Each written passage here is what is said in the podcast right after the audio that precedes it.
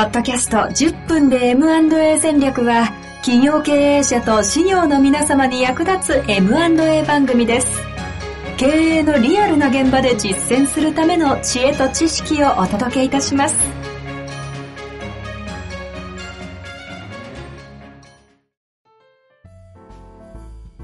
こんにちは、遠藤和樹です。白川正義の10分で M&A 戦略。白川さんよろしくお願いいたします。お願いします。さあ、ということでね、今日も行きましょ今日も行きましょう。どうですか？どう最近どうですかから始まってますね。う。もうね、日々目まぐらしくいろんなことが起こってるんで、ええネタには困らないっていう感じではあるんですけど。いや、収録前も話し出すと大体3、うん40分下手する1そうですね時間転換出ちゃいますからね。あの、それこそね、今、あの、よくあの、MA 支援っていう話で、第三者承継支援っていうカテゴリーの話で、はい、はい。まあ、そ社員承継、あの、従業員さんに引き継ぐよっていう、これなかなかね、株価が高かったり、借り入れがあったりすると、社員さんも引き継げないっていうハードルがあって、あの、難しいんですけど、いろいろ諸条件が揃えばですね、社員さんがをずっと育ててきた社員さんが継いでくれるっていうのも非常に一つの、あの、理想的な形なんだろうっていうのはね、思うんですよね。はい、はい。で、親族であれば、当然相続とかいうことで、株式を、あの、相続財産として引き渡していくっていう自然の流れから、あの、ずっとこう、承継っていけるんですけど、うん。まあ社員さんが引き継ぐとなると、その株式を、あの、どういう形で譲るのか、うん。譲渡するのか、それこそ贈与するのか、みたいな話とかね。で、事業承継税制とか、まあ、いろんな税制もあるんで、いろいろ考えながらそこ、あの、税金対策もしていかなきゃいけないテーマなんですけど、税金対策ともう一つよく僕が言うのは、従業員承継さんの時も必ずね、支援者が間に入ってほしいっていう話はするんですよね。はい、はい。うん。M&A みたいな法人と法人が第三者同士でくっつくときに支援者があ入ればいいんでしょうじゃなくて、社員さんの時もやっぱ入ってあげないと、うん。社長と社員さんがまともに条件交渉なんかできるわけがないっていう、ね。そうですね。基本的にマウンティングされて終わりそうな関係ですね。そうね。うん。そして社長もずっとやってきた仕事だから、いやいや大丈夫、お前だったらやれるよみたいな。ああ割と軽い気持ちで言ったり、うん。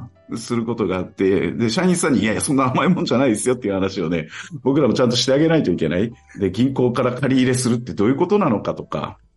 あるんですか？社員引き継ぎ。えっ、と、僕ももうそんなに多くはないですけど、やっぱり、あの、5、6件はお手伝いしてるんじゃないかなと。でも、MA というか、この業界の中でその形が取れるってすごく、要は育ててるってことですよね。そうそうそう、すごく、あの、日本的 M&A 推進財団としては、非常にいい、あの、お話だなって思いますよね。うんうんまさに第三者承継の理想の形というか。ええ、その、それで、まあまあ、それこそね、養子縁組みたいな話ですからね。はいはい。ですよね。うん会社にとっての。うんうんうん。で、あの、今お手伝いしてるのもそうなんですけどね、そこはね、社社員、社員じゃない、取引先の社員さんがある製造業を引き継ぐっていう話になって、へそのお手伝いしえて。うん。え、どういうシナリオでそうなるんですか？あのですね、同業者っていうか仕入れ先だったんですよね、その製造業さんにとってはね。はい。その製造業で使う資材を卸している会社の営業マンだったんですよ。なるほど、なるほど。うん。その方が、えーえーと、その後継者のいない製造業の社長が困ってるのをずっと知っていて、で、引き継ぐことになりましたっていう、この製造業の社長からこの人が引き継いでくれるっていう話なんで、白川さんどうしたらいいですかって相談が来て。おうん。まずは僕、その、必ず会わせてくださいってその方に言うので、会ってみ、あの、わかんないから、うん。手順とかもいろろいろ説明する。で、それこそさ、決算書とかちゃんと分かってるのがね、その引き継ごうとしてる会社の。はいはいはい。で、僕、大体あの、社員さんとかと、これ言うと相談されなくなるかもしれないけれども、うん。社員承継とか今みたいなね、大、あの、本当に、もともとサラリーマンですからね、その方。うんだって、普通の営業マンですから。ななので、お会いして、絶対やめとけって言うんですよ。大変だと。うん。財務状況知ってますかとか、うん。うん、経営者の仕事って大変なんですよっていう話ですよ。いや、でもそれはある意味優しさですね。まあでも、だって、承継して、それこそね、うまくいくかどうかっていうことの、うまくいくこと、まあ、引き継がせて株を譲渡させることが仕事じゃないので、うんうん引き継がして本当に成長発展してもらえるかどうかっていうところが、やっぱり僕らの仕事の勝負ですから、テーマですから、でそれ考えると、そんなね、あの、簡単ですよ、どうぞどうぞ。やりましょうやりましょう手数料入るから、頑張ってください、みたいな話じゃないので。まあ、で、でその、あの、方にも僕、あの、ね、やっぱかなり大変ですよっていう話、本気でやられるんですかみたいな話をしてたんですよね。で、買い取るときには、要は、かお金あるんですか？いや、お金もだからね、いや、その方が、年齢がね、えっと、58歳なんですけど、その、お引き継ごうとされてる方も、割と年齢も高いわけですよ。んで、早期退職をしてね、うん。うん。退職金がある程度手元にありますと。はいはい。あとは、あの、っていうような状況、そんな話も聞くので、おう金んそもそもある、大丈夫なんですか？みたいな。そこも知っとかないと支援なんかできないんで。本当ですね。うん。あでも今、あの、従業員承継したりするときは、日本政策金融公庫さんとかが事業承継資金っていうのを貸してくれるので、うんうん。まあ、ある程度まとまったお金をその事業承継の目的であれば、あの、金融機関から引っ張ることもできはするんですね。なので、お金の調達っていう意味では、あの、その、引き継ぐ会社もしっかりした会社ですから、ある意味ね、借り入れとかはあるけれども、でも借り入れあるから、連帯保証もね、背負うわけで、引き継いだら。その辺はやっぱりちゃんと分かってるんですか？えっと、まあ、なんとなくですよね。だってでも、金額がいくらとかも知らないんだもん、だって。ああ。最初そもそも決算書ちゃんと見てないし、見たところでちゃんと読めるかみたいなね、話もあるわけですから。うん。うん。そしたらね、その方をね、今でも僕全力で支援してるんだけど、あ、結局 支援してるんですね結局。支援してるんですよ。なんでそういう話になったかというとね、なんでそもそもあなた引き継ぎたいと思ったんですかっていう話を、最初はね、なんか結構はぐらかされてたんで、僕も、んなんかおかしいなと思ってたんだけど、ある日ね、あの、じゃあ白川さんちゃんと話しますって言って、お話ししてくれたのが、何コロナになってね、その方、はい。あの、すごい重篤化して、おうおううん。ちょっともしかしたら危ないっていうところまで一回行ったらしいんですよ。はああうん。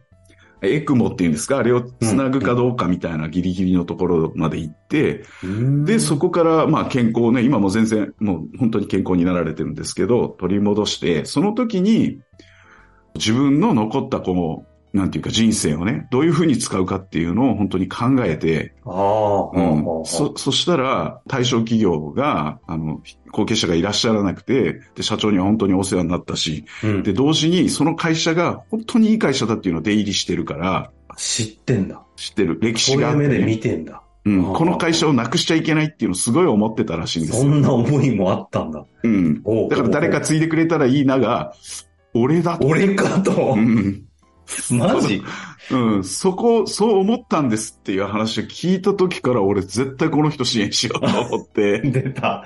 いや、それは、白川さん動くわな。うん、わかりましたと。それだけの覚悟があるならね、あの、多分これ引き継いでもうまくいくなと、この人がその思いでやるなら。うんうんうん。うん。思ったので、あの、今、ね、全力でお手伝いしてて、金融機関からお金引っ張るので、今、真剣やってますけど、はい。今、何？あの、終わった話じゃなくてタイムリー。終わった話じゃないですよ。今、現在進行形。でももう、もう、あの、ういうことん。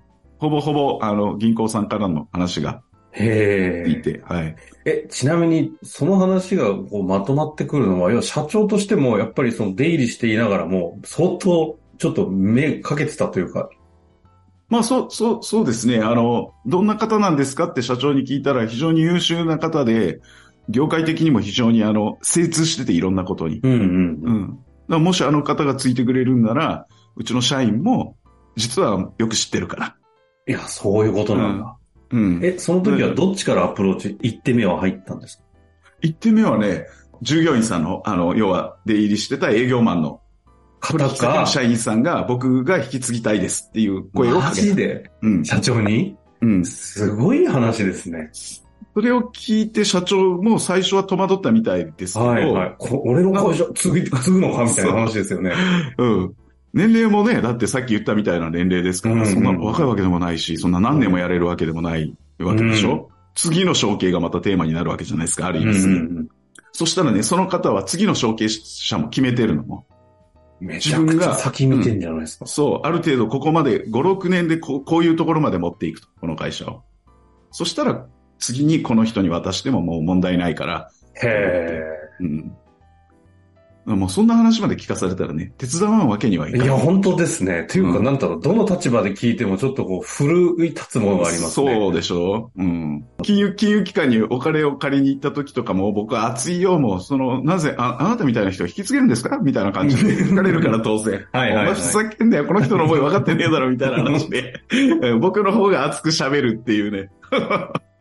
いや、でも、その方の思いがね、こういう、その支援者の FA の方をこうやってね、ええ奮い立たせて動くっていう、動かされてる側のね、うん白川さんを聞くと、ええいやー、いや、でもね、やっぱ妥協、協、僕も妥協なくなんで本気で引き継ぐんですかっていうのはやっぱ聞いていったから、その、そこが納得できない限りやっぱね、支援はしたくないですもんねう。んうんうん。うん。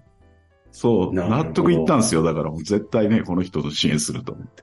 いや、前回からね、あ前回の話で、その申告書というね、税務、税理士事務所であれば、あーそうですね。申告書から入って、その新たなニーズ価値にっていうのが、もう申告書から入って、まさかの取引先、そうですね。営業の方が継ぐって話から入って,、ええ。入ってってるっていう、ええ。っていうかそう本当にすごい話ですね。うん。だから、な、なんていうんかな。いろんな可能性が、このお手伝いしてるとね、社員さんが継ぐ取引先の、当然あのね、あの M&A でプラットフォームで買い手側が見つかるとかあるんですけど、うん。なんかそういう身の回りの人に、そういう承継をしてくれる人が出てくるっていうのは、すごいいいなとは思いますよね。いや、なんかね、同じような支援をしたいっていうね、気持ちも持ってほしいなという感じもしながら、そうですね。いやいや、いなんかすごい仕事だなというところでね、はい今日も10分過ぎちゃいましたので、はい。そろそろ終わりたいと思います怒られ誰も怒る人は今んとこ、今んとこ来ておりませんが。うんということでね。ちょいちょい言われますすけどね、白川さん10分じゃないですよねっていうのはいや、ね。それは、あの、勝手に愛情と受け止めてますけど、これもコミュニケーションギャップありますかね。わかんない。気をつけないといけませんが。はい。まあ、ということで、終わりましょう。あの、次回は、テーマとしては、ステークホルダーへの情報開示を、どのタイミングでね、どの情報を渡すのかっていう話いやいや、これも今苦労してる話があるから、そんな話もできたらいいですね、じゃしたいなと思ってますので、はい楽しみにしていてください。はいということで終わりましょう。ありがとうございました。あ。ありがとうございました。本日の番組はいかがでしたか？この番組では白川正義の質問を受け付けております。番組内の URL からアクセスして質問フォームにご入力ください。たくさんのご質問お待ちしております。